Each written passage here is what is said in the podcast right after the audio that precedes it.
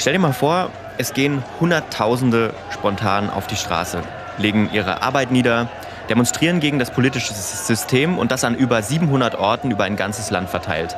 Über die ja, gesamte Dauer der, der Proteste protestieren wohl zwischen 1 und 2 Millionen Menschen und die Führung des Landes ja, die bekommt den Protest auch wieder eingefangen, doch nur durch massiven Polizeieinsatz, durch den Einsatz von Soldaten und einige Protestierende werden dabei auch getötet. Und am Ende können die Demonstrationen nur durch den Einsatz von sowjetischen Panzern wirklich beendet werden. Das Land, von dem ich spreche, ist natürlich die Deutsche Demokratische Republik und es ist der 17. Juni 1953.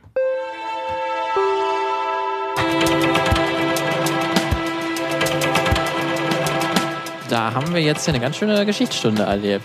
Da kommt noch mehr auf dich zu, oh, versprochen. Oh, oh. Es, wird heute, es geht heute in die Geschichte, in die DDR-Geschichte, um genau zu sein. Äh, da waren wir mit dem Filmmagazin ja schon ab und zu mal. Aber ich finde, da geht noch mehr. mein Gott, das waren ein paar Jahrzehnte. Äh, da gibt es ja einiges, worüber man sprechen kann, auch was Filmgeschichte angeht. Stimmt. Wir sind das Filmmagazin. Herzlich willkommen. Schön, dass ihr diesen Podcast wieder hört oder uns im Stream verfolgt. Wir streamen das ja auch live auf Twitch oder ihr schaut uns auf YouTube zu. Das geht natürlich auch. Ihr findet uns einfach überall bei Spotify, sonst wo, iTunes natürlich und bei allen anderen Podcast-Verteilstationen, äh, wo ihr eure Podcasts auch immer kriegt, natürlich auch. Wir, das sind, heute fängst du an. Heute ich bin der Martin. Wir machen sonst immer, immer dass wir uns komisch gegenseitig ja, genau, so weird so. Deswegen, ich bin der Martin, ich bin freier Journalist, auch aus Dresden. Äh, und neben mir, da ist der. Lukas, ähm, neben, neben dir auch nur für euch. Lukas auch freier ja. Journalist, auch aus Dresden. Ähm, und ähm, wir sind noch getrennt, leider. Zumindest räumlich kurz gesehen, in ja. anderen Räumen, damit wir alle noch aufgrund der Corona-Pandemie natürlich nicht in einem Raum aufnehmen. Ja, halt hört deswegen, man auch so ein bisschen. Aber, aber halt audiomäßig bist du natürlich neben mir. Ja, exakt. Und auch bildmäßig jetzt hier. ihr seht natürlich, wie wir äh, eine, eine, eine Videokonferenz in Anführungsstrichen machen. Genau. Wir das so sagen, wir können uns natürlich nicht sehen. Ähm, aber dafür gucken wir euch an. Genau. Und es ist wieder eine neue Woche und das heißt, und es ist diesmal auch eine neue Woche, wo es ein neues Überthema gibt ja. oder Oberthema gibt. Ähm, wir haben wieder zwei Geschichten sozusagen vorbereitet, die wir dann verteilt äh, erzählen werden. Das große Oberthema, was wir dieses Mal uns genommen haben, das hatten wir auch schon einmal. Ja. Äh, man konnte es auch schon erahnen am Einstieg von Lukas. Es geht um Protest, Demonstration, ja. Aufregung. Ähm, äh, da geht es dann um Filme, die irgendwie in, Art und, in irgendeiner Art und Weise mit Protest in äh, Verbindung kommen oder irgendwie da damit etwas zusammenhängt. Du hast gesagt, wir hatten das Thema schon mal. Ich glaube, äh, da, da könnte man ein paar Folgen äh, zurückspringen sozusagen und mal reinhören. Die war auch ziemlich spannend. Äh, die Folge, da haben wir dann noch ähm, zwei Geschichten pro Folge erzählt damals. Und ich glaube, du hattest damals was erzählt über einen Film, der ähm, dessen Veröffentlichung sozusagen Proteste ausgelöst hat. Ähm, und Boykotte. So. Genau. Also und auch schon der Dreh tatsächlich. Und auch, auch schon. Dreh, ja. Dort hat sich besonders der Protest äh, ausgelöst. Da geht es um den Cruising. Mhm. Äh, es ist so ein Drama mit Al Pacino und äh, das wurde damals schon, da wurde auch die Drehs schon sabotiert von Protestanten. Und ich hatte damals erzählt, warum Tom Cruise fast eine Brücke in Polen gesprengt hätte. auch eine interessante Geschichte. War es nicht mit Mulan? Oh doch, es war Mulan. Mulan oh Gott, Mulan, wir haben schon ne? so viele Geschichten. Ja, so viel gemacht, ja, Wahnsinn. Kommen. Ja, es war Mulan, genau. Und das kann man vielleicht jetzt noch nachschieben, um das mal schnell, das, ich glaube, das können ja. wir uns leisten, jetzt mal was Aktuelles zu sagen. Damals, weiß ich noch, hatten wir in der Folge, dass der Disney-Chef gesagt hat, das ist jetzt eine einmalige, mhm. ein einmaliger Test mit dem Streaming und ähm, die Kinobetreibenden, die sind da nämlich auf die Barrikaden gegangen, deswegen Protest. Und was ist passiert? Wir haben es damals vorausgesagt, es werden weitere Filme nur so ist es gekommen. online only kommen. so ist es gekommen. Ja. Gut, höre nie auf Firmenbosse. das stimmt. Aber lass uns mal loslegen. Ja. Es geht um Protest. Bevor ich allerdings auf den Film komme, über den ich heute sprechen will, ähm, genauer gesagt sind es zwei Filme, äh, die zusammengehören, will ich noch kurz äh, auf meine Einstiegsszene nochmal eingehen und die ergänzen ähm, nämlich um die unmittelbaren Folgen der Proteste vom 17. Juni 1953. Tausende Menschen wurden damals äh, bestraft tatsächlich, sowohl nach Recht der UdSSR als auch nach DDR-Recht. Einige wurden hingerichtet, und so hieß es dann in einem Bericht der damaligen Justizministerin und des Oberstaatsanwaltes der DDR vom 15. März 1954, also im Jahr später. Von Beginn an wurden Staatsanwälte und Richter darauf hingewiesen, dass sie in ihrer Anklagepolitik und ihrer Urteilspraxis den grundlegenden Hinweis in der Entscheidung des 14. Plenums zu befolgen hatten, nämlich zwischen ehrlichen Arbeitern und Provokateuren zu unterscheiden. Von den 15 von den 1526 Angeklagten, die verurteilt wurden, erhielten zwei Angeklagte die Todesstrafe, drei Angeklagte lebenslänglich Zuchthaus, 13 Angeklagte Strafen von 10 bis 15 Jahren, 99 Angeklagte Strafen von 5 bis 10 Jahren, 824 Angeklagte Strafen von 1 bis 5 Jahren und 546 Angeklagte Strafen von bis zu einem Jahr. Ja. Muss man dazu sagen, das sind jetzt nur die Angeklagten nach der DDR-Justiz dann. Es gab, wie gesagt, noch ein paar sowjetische äh, und standrechtliche Verurteilungen. Es sind wesentlich mehr Leute ähm, getötet worden damals. Ähm, ja, also auf die Schlüsse, die man damals von Seiten der Staatsführung äh, oder diese Schlüsse, die man damals gezogen hat von Seiten der Staatsführung, ähm, gehe ich auch später noch ein bisschen ein. Jedenfalls ähm, genau eine Woche nach diesem Bericht, nachdem dieser Bericht ähm, zugestellt wurde, und zwar an Walter Ulbricht, den Generalsekretär des äh, Zentralkomitees der Sozialistischen Einheitspartei Deutschlands, also den Chef, ähm, genau eine Woche später, am 12. März 1954, da lief in der DDR dann ein Film in den Kinos an. Und um den soll es heute gehen und der hat auch mit Protest natürlich zu tun. Ja, und ähm, den kann man auch vor den Ereignissen aus dem Juni 53 natürlich lesen. Ähm, und äh, ja, diese junge DDR kann man auch unter diesem Vorzeichen sozusagen betrachten. Und äh, ahnst du schon, um welchen Film es geht? Nee, also äh, ich kenne natürlich ein paar, es, ist, es gehört dazu den sehr bekannten DDR-Filmen. Ja, ich gebe dir mal, ich geb dir mal ja. einen kurzen Tipp. Morgen, Genossen Tellmann. Morgen. Ist Ernst da? Ja, gehen Sie mal rein. Morgen, Genossen Tellmann. Moin. Wir kommen aus Treno, Genosse Tellmann. Dann. Na, ihr Bericht war hochinteressant, Genosse Thälmann. Sagen Sie, wie haben Sie das fertiggebracht, in so kurzer Zeit Zehntausende von Arbeitern zu gewinnen? Nun spricht der Mann zu uns, den unsere Feinde hassen und den wir lieben. Teddy ist dort. Thälmann, Thälmann. Wir Sozialdemokraten machen da nicht mit. So, hast du eine Ahnung? Äh, ist das ein biografischer Film? Also, äh, die, die Frage ist gar nicht so leicht zu beantworten okay. tatsächlich. Da gehe ich aber noch drauf ein. Aber okay. ich weiß in welche Richtung. Ja, natürlich. Es geht um Ernst Tellmann. Ah, genau, genau. Ja, ja danach den muss ich denken. Ja, ja. ja. genau. Äh, Ob es ein biografischer Film ist, das also, Urteil kann man selber filmen. Ja. Also der Film hat wahrscheinlich damals behauptet, ein biografischer Film genau. So, ja. gut, gut. So kann man es natürlich. So kann man es gut unverfänglich äh, äh, formulieren. Es geht um den großen Tellmann-Film oder vielmehr die beiden großen Tellmann-Filme. Ein Zweiteiler. Ähm, Tellmann Sohn seiner Klasse und Tellmann Führer seiner Klasse. Letzterer ist ein Jahr später in die Kinos gekommen, aber gedreht wurden sie natürlich zusammen. Ähm, und in dem Film geht es vermeintlich, deswegen war ich bei Biografie ein bisschen vorsichtig, vermeintlich um das Leben des Kommunisten. Ähm, der erste umreißt grob die Zeit vom Ersten Weltkrieg bis zu den Geschehnissen, äh, bis zu dem gescheiterten Hamburger Aufstand im Oktober 1923. Und der zweite Film reicht von den Folgen der Weltwirtschaftskrise Anfang der 30er Jahre bis zu Tellmanns Tod im August 1944 im Konzentrationslager Buchenwald. Aber vielleicht sollten wir erstmal äh, die DDR anschauen. Ähm, was ist denn das für ein Land, in dem diese Filme erscheinen? Und ich würde meinen, wenn man so die Zeit betrachtet, Anfang der 50er, es ist ein Land, in dem sozusagen die Konsolidierung des sozialistischen Staates gerade noch läuft. Aber ich habe das natürlich auch jemanden gefragt, der Ahnung hat, mehr als ich.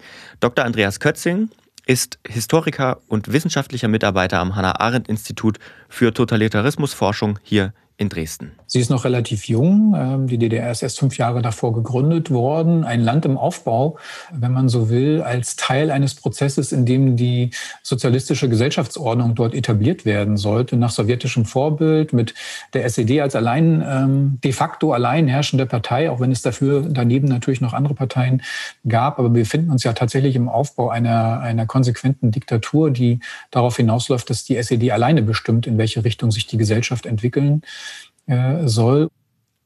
Genau. Und äh, die DDR ist also auf der Suche irgendwie, ne? auf der Suche nach Selbstvergewisserung. Ähm, denn wie die Führung besonders am 17. Juni 53, den ich beschrieben habe, schon lernen musste oder erfahren musste, ist die Sicherheit des Systems noch alles andere als hundertprozentig. Und vor diesem Hintergrund kann man dann eben auch die Tellmann-Filme betrachten, die ja einen Mythos erschaffen. Das sind streng genommen natürlich sehr propagandistische Filme, vielleicht sogar die propagandistischsten, die die DEFA in diesem Zeitraum gemacht hat. Aber sie sind vielleicht weniger interessant heute vor dem Hintergrund, was erzählen Sie uns über Ernst Thälmann und über die historischen Prozesse, die dort geschildert werden, sondern dass es vor allem Filme waren, die auf die damalige DDR-Gesellschaft zurückwirken sollten und die eben erzählen, wie wichtig es ist, für den Aufbau so einer sozialistischen Gesellschaft von einer vermeintlich geeinten äh, Arbeiterbewegung ausgehen zu können. Denn quellenmäßig ähm, oder auf die historische Wahrheit bezogen sind die Filme jetzt nicht besonders akkurat. Es wird vielmehr das Selbstbild und die Ideologie der SED inszeniert. Es werden Feindbilder aufgebaut, egal ob jetzt die liberalen SPDler, ähm, die die ArbeiterInnen verraten oder die Faschisten und die Amerika, nach Amerika gerichteten Kapitalisten. Also man hat sozusagen ähm, eine gute Zuschreibung des Feindbildes vorgenommen. Und das alles orientiert sich eben an dem marxistisch-leninistischen Welt- und Geschichtsbild, das man äh, in der SED natürlich auch fuhr, sage ich mal. Und so ist Ernst Hellmann äh, eben auch selbst eine absolut mythische Heldenfigur in diesem Film. Andreas Kötzing ähm, hat das beschrieben mit einem, ja, mit einem filmgewordenen Denkmal, glaube ich. Ähm, er schwebt irgendwie über der Handlung, ne? also Tellmann jetzt, und, und weiß alles und kann natürlich nur die richtigen Entscheidungen am Ende treffen, denn ja, äh, anders geht's natürlich nicht, ne? denn er weiß ja, in welche Richtung es geht und dass da irgendwann auch das Ziel erreicht wird, in Klammern, das Ziel ist natürlich der Sozialismus und die DDR dann am Ende aus der Selbst, äh, Selbst ähm. Und ähm, Tellmann äh, bekommt, ich habe ein Beispiel mitgebracht, in dieser Szene, die ich kurz äh, dafür heranziehen möchte, etwas Wichtiges mitgeteilt. Sie spielt im März 1920. Genosse Tellmann, wir haben hier eine Aufstellung mitgebracht über die Freikorps, ihre Waffen und was sie da sonst noch so haben. Ich kann dir sagen, die haben Maschinengewehre und sogar Kanonen. Die Schlagzeile kann doch nur heißen, Freikorps bereiten Staatsstreich vor. So, und dann geht ein Schnitt. Und was sehen wir? Natürlich die Vorbereitung zum Kap-Lüttwitz-Putsch. Alles mal her! Wir schlagen los! Siegesmeldung 1. Brigade Erhard ist mit klingendem Spiel in Berlin einmarschiert. Siegesmeldung 2. Ebert und seine Reichsjammerregierung ist nach Stuttgart geflohen. Siegesmeldung 3. Kapp hat die Macht übernommen. Auch in München und Breslau weht das schwarz-weiß-rote Banner. So, Schnitt zu den Kommunisten. Mit dem Benzin kommen die nicht weit. Kann wohl sehen. Denn die findigen Arbeiter, die ähm, füllen jetzt Wasser in die Benzinkanister. Tellmann hat's gewusst. Da ist ein Putsch im Gange. Ohne Da war er allen voraus. allen voraus. Und das passiert tatsächlich öfter im Film. Und äh, da lassen sich noch zahlreiche Beispiele finden, wo Tellmann einfach ähm, die richtigen Entscheidungen trifft, natürlich. Ähm, was damit natürlich mitschwingt, ist, ähm, äh, mit diesem Ja, Tellmann liegt richtig, ist, dass die Bewegung liegt immer richtig. Und in der DDR ist eben die Partei die Bewegung.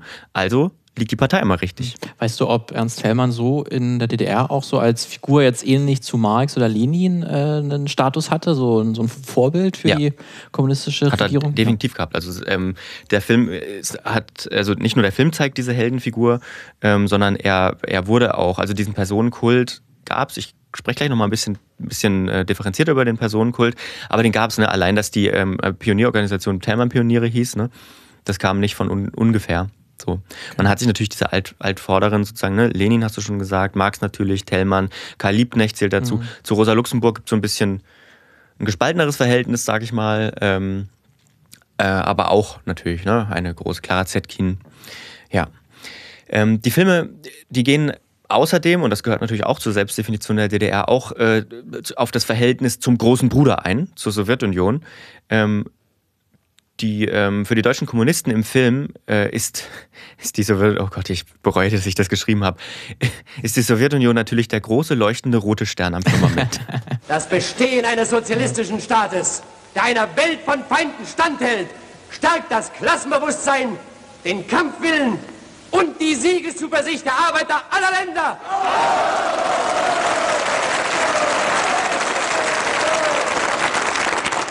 Und darum hetzen die Eberts, die Noskes, die Höhns, die Wahlkeits gegen Sowjetrussland. Und darum lieben und verteidigen wir Sowjetrussland. Wird sehr viel gejubelt in dem Film und sehr viel Beifall geklatscht, Tellmann. ähm, und da hat man jetzt auch wieder so ein Stück rausgehört, deswegen habe ich das hinten dran gelassen. Die Namen, die er aufzählt, ne, Ebert und Wahlteig und so, äh, äh, Wahlkeit, ähm, das sind alles ähm, SPD-Leute gewesen. Ne? Also das waren jetzt nicht irgendwelche Nazis, sondern ähm, das ist auch, gehört auch zum Feindbild. Die SPD, die natürlich ähm, ähm, die, Bewegung verraten hat, ne? Aus, aus Sicht der, der SED ähm, oder aus diesem Geschichtsbild. Und man definiert damit auch ähm, so ein bisschen das eigene Verhältnis übrigens in dem Film auch zum Nationalsozialismus. Gell? Denn ähm, wenn man sich mal überlegt, ist 54 rausgekommen, ähm, das ist noch nicht mal zehn Jahre her, da sah es in Deutschland noch ganz anders aus. Denn es hat natürlich auch eine entschuldigende Wirkung gegenüber der, der breiten Bevölkerung, wenn man sagen kann, naja, das sind doch aber eigentlich nur die kapitalistischen Großindustriellen gewesen, die Hitler dort zur Macht verholfen haben. Und die befinden sich ja nach unserem ideologischen Selbstverständnis mittlerweile alle nur im Westen. In der DDR hat man sie enteignet, da gibt es sie nicht mehr, da gibt es nur Volkseigentum. Und dementsprechend braucht man sich ja auch selber gar nicht mehr weiter mit seiner eigenen Verstrickung oder seiner eigenen Schuld ähm, äh, auseinandersetzen. Ja, und ähm, es gibt da eine sehr bezeichnende Szene, finde ich, die, ähm, die, die, die, spielt während der Proteste wegen der äh, großen Inflation 1923, ne? als da sozusagen die, die Mark dann nichts mehr wert war und, ähm, und du, du dann irgendwie für drei Millionen Marken Brot kaufen musstest. Ähm, da herrschten dann eben auch so, wurden dann auch so Arbeit, ArbeiterInnen-Proteste inszeniert in dem Film.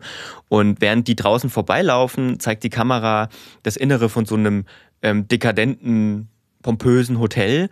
Darin sitzt die Bourgeoisie, äh, gerade beim Essen und Tanzen und Singen, äh, die hohen Militärs, die Großindustriellen, die korrupte Politik ist natürlich auch mit dabei und genießen eben ihr ausschweifendes Leben. Ne? Sieht aus ein bisschen wie so ein Sündenpfuhl im Prinzip. Ähm, ähm, das beschreibt sozusagen diese Zusammenhänge ganz gut. Ne? Da sitzen auch die Verbrecher aus dem Ersten Weltkrieg mit, äh, zusammen mit dem großen Ruhrbaron, zusammen mit den Amerikanern. So ein bisschen. Ne? Ähm, ich will jetzt aber auch auf diese Handlungsabläufe der beiden Filme ähm, gar nicht groß weiter, weiter eingehen oder die weiter beschreiben. Ähm, da steckt ziemlich viel drin. Ähm, das ist ein bisschen zu viel für eine Folge. Ich empfehle wirklich, den, den, die beiden Filme mal anzuschauen. Ähm, die lassen sich auch immer noch ähm, gut, gut gucken, einfach auch, wenn man historisch ein bisschen interessiert ist. Ähm, leider gibt es sie nur auf DVD, muss ich sagen. Das ist ein ganz großes Minus. die sind nicht irgendwie verfügbar gerade. Ich habe sie zumindest nicht gefunden, habe mir auch die DVD bestellt. Mhm. Ähm, das ist wahrscheinlich auch nur so ein kleiner Verleih dahinter, ne, der dann naja, das sagt, das lohnt sich noch auf Blu-ray rauszubringen. Naja, das ist, es läuft über die DEFA-Stiftung halt, ne? Deswegen, also ich weiß halt nicht, wie das finanziell aussieht. Ähm, die werden das, die DEFA-Stiftung wird, halt, hat halt nicht, ähm, glaube ich, genug Kapazitäten, um das alles ähm, frei, frei zur Verfügung zu stellen. Ne? Das ist ein bisschen das, so ein bisschen das Problem. Ähm, obwohl es natürlich super wäre, wenn man einfach frei von überall Zugriff darauf hätte. Egal. Ähm, ich finde ihn auch von der Bildsprache übrigens, finde ich die beiden Filme sehr interessant, weil gerade Tellmann immer so leicht von unten gefilmt wird. Ne? Also, ähm, damit er größer wirkt. Ja, damit er größer wirkt. So, ne? Das ähm, unterstützt natürlich auch diesen Allwissenheitscharakter so ein bisschen. Die Feinde, die werden immer leicht von oben gezeigt, ähm, um die so ein bisschen klein zu machen. Die Kamera, ähm, die ist dann vermeintlich so der, der, der neutrale Beobachter was so ein bisschen ähm, sozialistischen Realismus so ein Stilmittel ist. Ne? Also vermeintlich neutral, der Beobachter. Also kurz gesagt, es lohnt sich, die, die mal anzuschauen. Ich will jetzt lieber äh, noch ein bisschen an der Stelle auf das Wie eingehen. Also wie äh, ist der Film produziert worden oder sind die Filme produziert worden und auch auf das, was folgte dann. Ähm, denn man, man muss zuerst mal sagen, das waren natürlich unglaublich aufwendige Filme. Das hat man jetzt auch, glaube ich, aus den, aus den Tonschnipseln, die wir gerade gehört haben, schon ein bisschen erahnt, dass es da um viele Menschen gibt, geht, die man auf der Kamera sieht. Und es gibt einige Massenszenen. Es gibt, ein, es gibt teilweise gigantische historische Sets mit, mit großem Bühnenbild. Es gibt viele Kostüme. Kurz gesagt, der SED war das Projekt offenbar sehr wichtig. Ähm, und im Gegensatz zu einigen anderen und vor allem zu späteren Filmen der DEFA oder Produktionen der DEFA, ähm, also nochmal ganz kurz für die, die das nicht wissen, wir haben jetzt schon drüber geredet, die, die DEFA war das äh, volkseigene Filmunternehmen der DDR, ähm, gab es bei diesem Film tatsächlich nachweislich Einfluss auf die Produktion von der Politik. Ne? Also nicht falsch verstehen, den Einfluss gab es in einer gewissen Form immer. Ähm, aber bei dem Film soll sogar Walter Ulbricht höchst selbst Passagen aus dem Drehbuch gestrichen haben. Und das ist für die DDR schon dieser direkte Einfluss auch sehr ungewöhnlich. Ne? Ähm, wie hoch das Budget war, äh, für die beiden Filme, das, das kann man quellenmäßig oder konnte ich jetzt quellenmäßig nicht, nicht mehr nachprüfen. Ich habe es einfach nicht rausfinden können. Ich habe nur eine Rezension gefunden ähm, des ersten Filmes, die äh, im damals natürlich westdeutschen Spiegel erschienen ist aus der Zeit. Und dort wird das Produktionsbudget geschätzt für den ersten Film, also für Sohn seiner Klasse, ähm, auf 6,3 Millionen Ostmark. Und das war eine das große Menge. Ich meine, das ja. war 1954. Ne? ähm, im Gespräch mit Andreas Kötzing habe ich dann natürlich, also hat dann nochmal aufmerksam gemacht, auch, auch auf eine Sache, warum das überhaupt auch möglich war. Ne?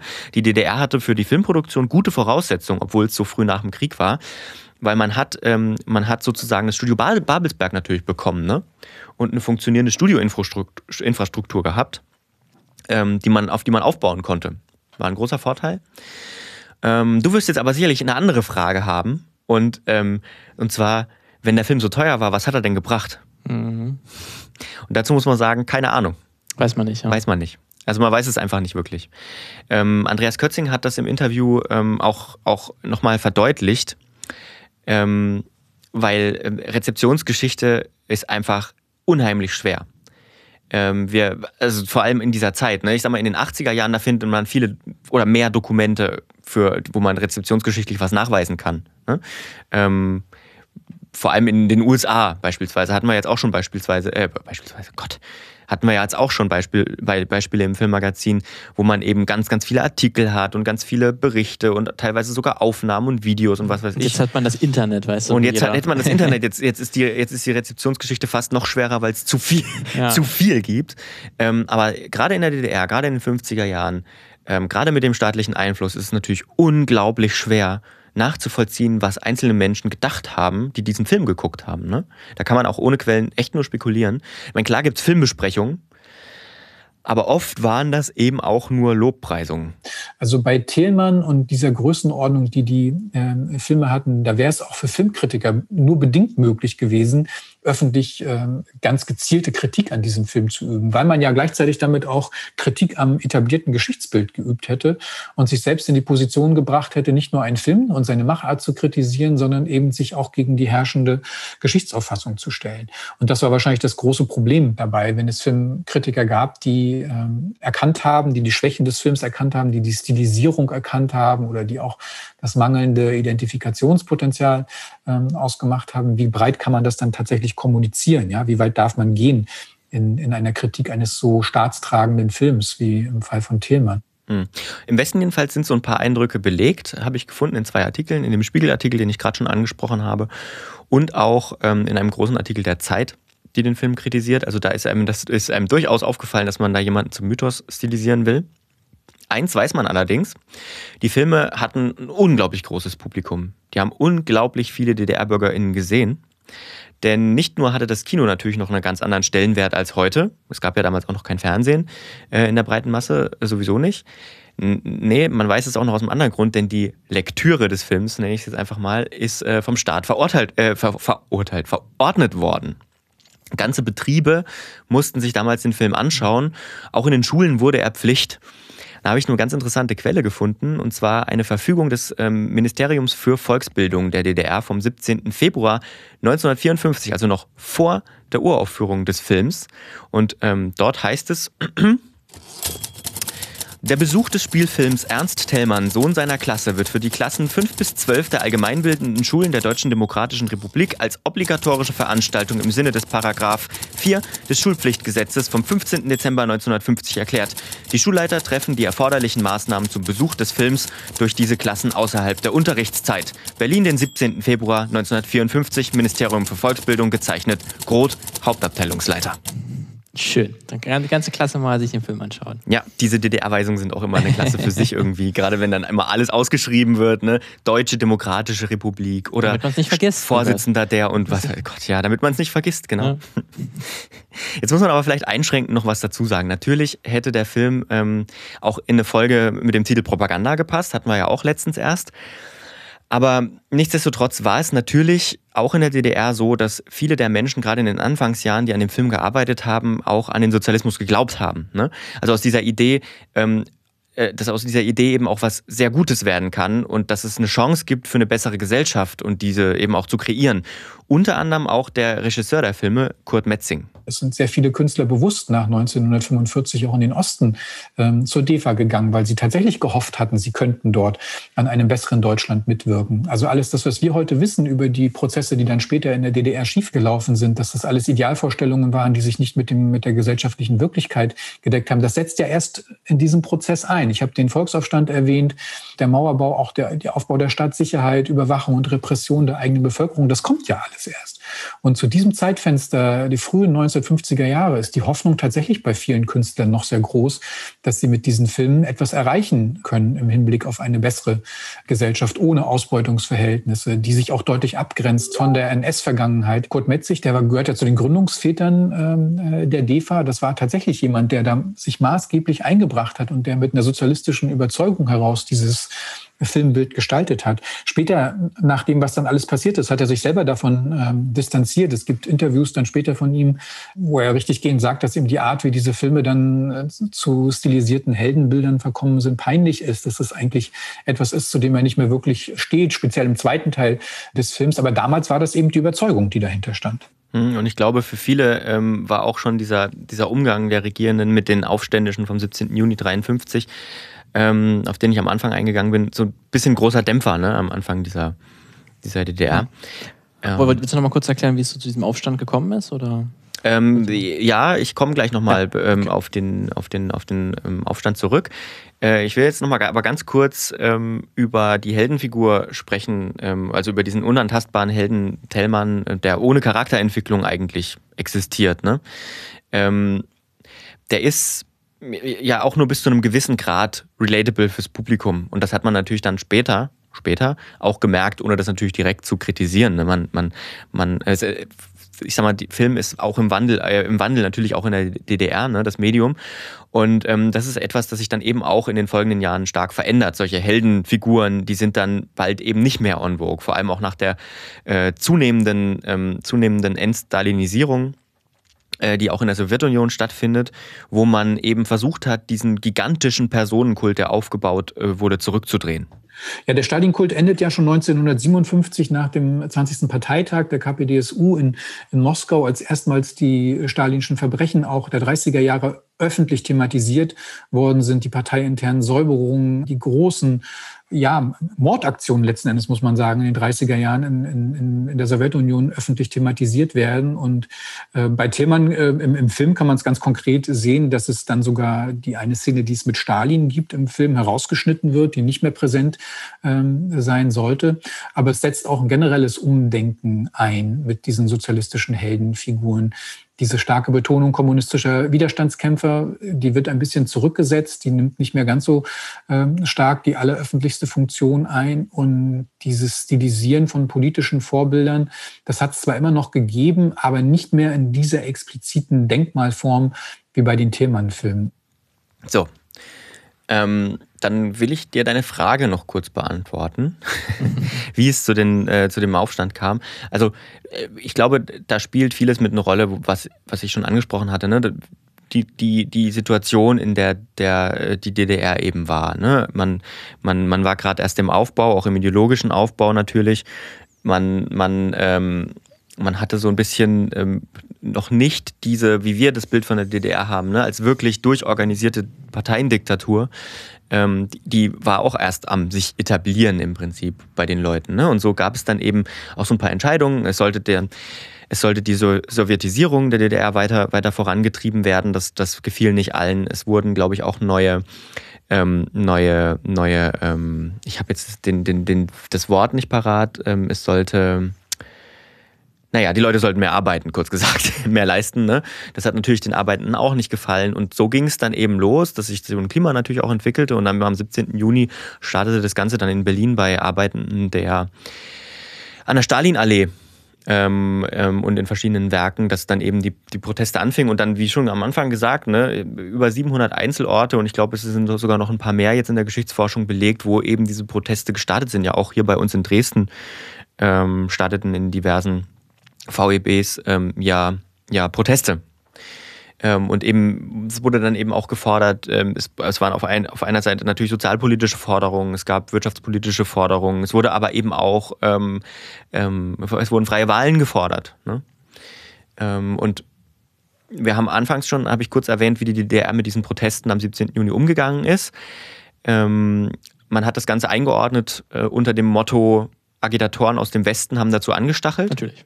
Das war die Antifa, ja. bestimmt. ja, eben nicht, eben gerade nicht. Oder gegen gerade in dem Fall nicht. Das war im Prinzip genau das Feindbild, das wir in den Tellmann-Filmen gesehen haben. Und die alle haben sozusagen angestachelt zu dem Protest, ähm, haben das aus langer Hand geplant. Also es war eine Konterrevolution im mhm. Prinzip im Gange. Ähm, so wurde eben auch hart bestraft, aber das habe ich am Anfang auch schon gesagt, man hat natürlich sehr auf diese Differenzierung geachtet. Man wollte jetzt natürlich, man hat, also ist jetzt Spekulation, ne? Also nicht fact-checken, aber ähm, natürlich hat man gesehen, sonst wäre man ja ganz schön verblendet. Äh, man hat natürlich gesehen, dass da viele Arbeitende dabei waren. Ähm, aber man wollte die natürlich nicht alle bestrafen, weil wie sollte das gehen? Und so hat man eben diesen, diesen, ähm, diese, diese Trennung versucht, ne? Wirklich so Verantwortliche hart zu bestrafen und viele, viele andere, die beteiligt waren, einfach, ich meine, ein bis zwei Millionen Leute waren beteiligt. Was willst du tun? Du brauchst die Leute, äh, wenn du deinen Staat aufbauen willst. Ne? Es wurden dann aber auch Vor Vorkehrungen getroffen von Seiten des Staates, auch von Seiten der Sowjets. Äh, und tatsächlich sowas wie diese, diese Sowjetisierung, die ist dann tatsächlich noch verstärkt vorangetrieben worden äh, infolgedessen. Also der Protest hat dann, hat dann ein Stück weit ähm, ein Stück weit das Gegenteil von dem bewirkt, was er eigentlich wollte. Und ähm, es ging dann auch, es führte dann auch zu einem ersten Mal, also erstmal, wie soll ich sagen, auf, auf, auf den ersten Blick einer positiven Entwicklung. Man erhöhte nämlich ähm, zum Beispiel die Lebensmittellieferungen nach Deutschland und so von, von Sowjetzeiten. Ne? Also es, es, gab mehr zu essen und so. Ähm, was aber natürlich auch dazu beiträgt, dass die Sowjetunion natürlich auch ihren Einfluss erhöhte. Ne? Also das kann natürlich auch ein politisches Mittel sein, wenn man äh, sowas in der Hand hat, sowas Wichtiges wie Lebensmittelzuteilung. Und das Interessante für mich an dieser ganzen Geschichte und an dieser Folge auch ähm, war eben, dass diese scheinbare Unvereinbarkeit. Ne? Auf der einen Seite inszeniert man so zwei riesige epochale Filme, ähm, die kommunistischen Protest glorifizieren, das als gute Sache definieren. Und auf der anderen Seite schlägt man äh, eigenen, mhm. also Protest, den es im eigenen Land gibt, brutalst nieder. Ähm, und das ungefähr zur gleichen Zeit. Und wenn man aber mal genauer drüber nachdenkt, und ich hoffe, das ist klar geworden, dann ist das aus dem Selbstverständnis der SED heraus ja, ja komplett logisch. Also der Protest, der, gegen den sich die Kommunisten äh, äh, zur Zeit, zur Tillmann-Zeit äh, richten, äh, das sind die Nationalsozialisten, das sind die Faschisten, gegen die man kämpft. Im Hintergrund im Film inszeniert, häufig mit den Amerikanern und mit den Sozialdemokraten, die eben nicht mitmachen mit den Kommunisten. So, und jetzt nach 1945, die Idealvorstellung in der DDR, eine Sozialistische sozialistische Gesellschaftsordnung. Es gibt tatsächlich eine allein regierende kommunistische Partei, die sozusagen im Besitz der historischen ähm, Prämisse ist, dass sie den richtigen Weg für die Arbeiterbewegung erkennt und umsetzen wird in der DDR. Und das macht natürlich Protest im eigenen Land extrem schwierig, wenn er sich dann gegen die herrschenden Verhältnisse äh, richtet. Protest ja, aber dann sollte er sich doch bitte gegen die Verhältnisse im Imperialismus und in die westliche Welt richten. Ja. Da haben die wahrscheinlich absolut keinen Widerspruch gesehen, eigentlich, dass sie mit dem Film was ganz anderes genau. äh, zeigen. Genau. Als, und das dann das totaler äh, heuchlerisch das eigentlich ist, ja. dass man da den, den Protest in der realen Welt nicht mhm. erlaubt. Ja, also in dieses Weltbild passen die Proteste von 53 natürlich perfekt rein. Ne? Ähm, obwohl sie, also perfekt im Sinne von, das ist unser Feind. der dagegen die Partei am Werk ist. Ne? Weil die mhm, klar, so kann man sich weil, auch drehen. Weil, weil, weil, es passt natürlich nicht ins Weltbild, wenn plötzlich die Arbeiterklasse im Prinzip gegen die Partei, die ja eigentlich der verlängerte Arm der Arbeiterklasse ist, aus der Selbstdefinition, auf die Straße geht. Das geht nicht. Das geht nicht. Wie soll das funktionieren? Weiß man denn, ob irgendwie, also Leute, die an den Protesten teilgenommen haben, wie die auf diesen Film reagiert haben? Gibt es da irgendeine Art von Wortmeldung? Du hast ja gesagt, Rezeptionsanalyse also, ja. ist schwierig. Also da irgendwas? Ich, ich weiß es nicht, ja. äh, muss ich sagen. Also ich bin mir, also du hast ja auch schon gesehen, ähm, viele, ähm, viele Leute sind auch mundtot gemacht worden, manchmal auch ganz tot. Ähm, deswegen aber das wäre halt wirklich interessant, ob man da das direkt gesehen hätte, hier, okay, ist ja Propaganda ja. am Werk. Ähm, und eigentlich, seht ihr das überhaupt, was er hier macht? Mhm. was er ja, ja mit dem Film sagt ja. und was in der Realität macht? War natürlich auch schwierig, ne? sowas zu äußern zu der Zeit. Aber also, was jetzt auch nicht wieder heißt, ich muss es kurz einschränken, das hatte ich mit Andreas Kötzing im Interview auch. Äh, das heißt nicht, dass Protest in der DDR natürlich überhaupt nicht möglich war. Ne? Also man hat natürlich vor diesem Vorzeichen des, 13, äh, des 17. Juni ähm, viele Vorkehrungen getroffen und am Ende, also sieht man ja auch, ne, viele Leute sind auch auch unter dem Vorzeichen oder diese, dieses Protests, ne, viele Leute waren unzufrieden, offenbar, die sind natürlich auch gegangen in den 50er Jahren. Die sind dann in den Westen gegangen. Und deswegen hat man 61 auch eine Mauer gebaut und das Volk eingesperrt, weil anders wäre es halt ja.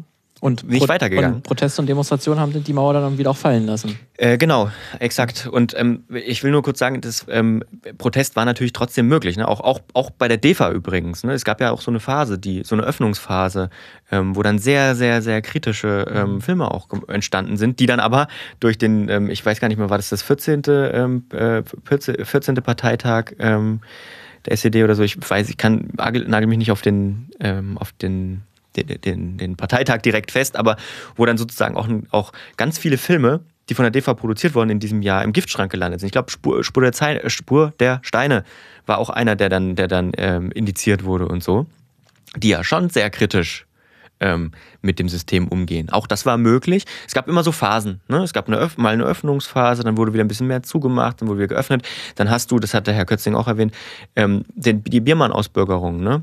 Die war auch so ein Ding, wo vorher viel möglich war, auch viel Kritik und dann musste der Biermann gehen und dann war, hat man sozusagen auch die Intellektuellen verloren irgendwann. Ähm, ja, also es bewegte sich um das, jetzt mal zu, um das jetzt mal zu sagen, so mit dem, mit dem diesem vorbestimmten Geschichtsbild, ne, das man proklamiert hat, dieses, es führt alles hin zum Kommunismus in Richtung einer klassenlosen Gesellschaft. Am Ende kann man an vielen Punkten, also sehe ich an vielen Punkten der DDR-Geschichte, wie sich alles auf das Ende diesen Staates hin, hin bewegt. Ne? Ja, also es gibt natürlich auch im Rückblick ergibt es natürlich auch alles Sinn irgendwie. Immer, ist aber bei Geschichte irgendwie oft so dass äh, wenn man es in der Rückschau betrachtet, dann sagt man natürlich, ja, okay, das musste ja so kommen. Ja. Aber natürlich musste es nicht so kommen. Ne? Es hätte auch alles anders kommen können. Ja, aber ähm, ich glaube, das ist auch jetzt nochmal eine andere Geschichte, der, der 17. Juni an, an und für sich. Ich glaube, da kann man noch viel drüber reden, denn auch da ähm, sind von der DEFA Filme gedreht worden zum 17. Juni, die den auch einordnen. Äh, und nicht nur von der DEFA, sondern auch nach der Wiedervereinigung sind Filme produziert worden, die, Spoiler, ganz sich ganz schön unterscheiden in der Bewertung der Ereignisse. Äh, der 17. Juni 1953 war ja in der Bundesrepublik auch tatsächlich Feiertag, ne? Wegen dieses ähm, Volksaufstandes. Aber das ist eine andere Geschichte.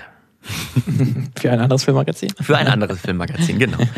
So, ich hoffe, ich habe diese Geschichte äh, adäquat erzählt. Mhm. Ähm, sehr interessant, ne? wie dann auf einmal die Fiktion und Realität auf einmal so eine Gleichheit, also irgendwie zumindest reinpassen untereinander. Ja, genau. Und genau. dann ein gutes Abbild siehst ja. ähm, von, von der Realität, wie sich die, wie die DDR, wie es ja gerade wirklich ja. geht und wie sich das die Parteiführung vorgestellt hat, wie es eigentlich sein müsste. Genau, ich finde es natürlich auch total spannend vor dem Hintergrund, dass, dass ähm, natürlich der Film jetzt, oftmals hat man es ja so, dass, dass Filme dann Antworten auf bestimmte Ereignisse sind. Ne?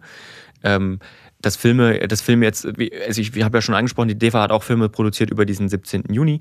Ähm, die sind natürlich eine Antwort auf diese Geschehnisse da. Aber Tellmann als vermeintlicher Historienfilm ähm, ist zwar keine Antwort auf diese Geschehnisse, passt aber natürlich perfekt in diese Zeit irgendwie. Es korreliert total interessant. Das fand ich auch, auch so spannend an dieser Geschichte. Also auch so ein perfektes Zeitdokument einfach, um das ja. wirklich einordnen zu können, wie es dann dazu kommen konnte und was dann vor allen Dingen danach auch gefolgt ist. Warum denn diese Proteste nicht erfolgreich ja. waren, in dem Sinne wirklich das System zu ändern. Ja. Gut, das war's. Sehr interessant, Lukas. Das war meine Geschichte. Ich bin gespannt, was du erzählst, aber das erst nächste Woche. oh mein Gott. Es geht auch um, um Protest, ähm, ja. um wirklich auch äh, ein Protest, äh, der jetzt, äh, bei Lukas war es ja ein, das ging ja dann über nur, wirklich nur einen Tag, oder? Das war ich 17, 17. Juli wahrscheinlich. Man, man, also, ja, man kann es nicht, man also kann ganz es genau, ne? mit Ausläufern und so weiter, ja. aber man kann das schon wirklich auch auf ein Datum so ein bisschen ja. fixieren. Also bei meinem Protest, der hat ein paar mehr Tage auf dem Tacho.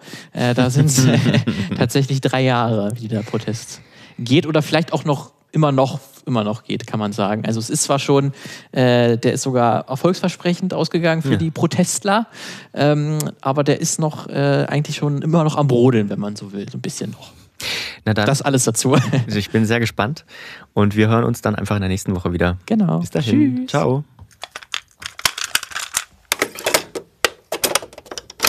Eine Einfachtonproduktion 2021.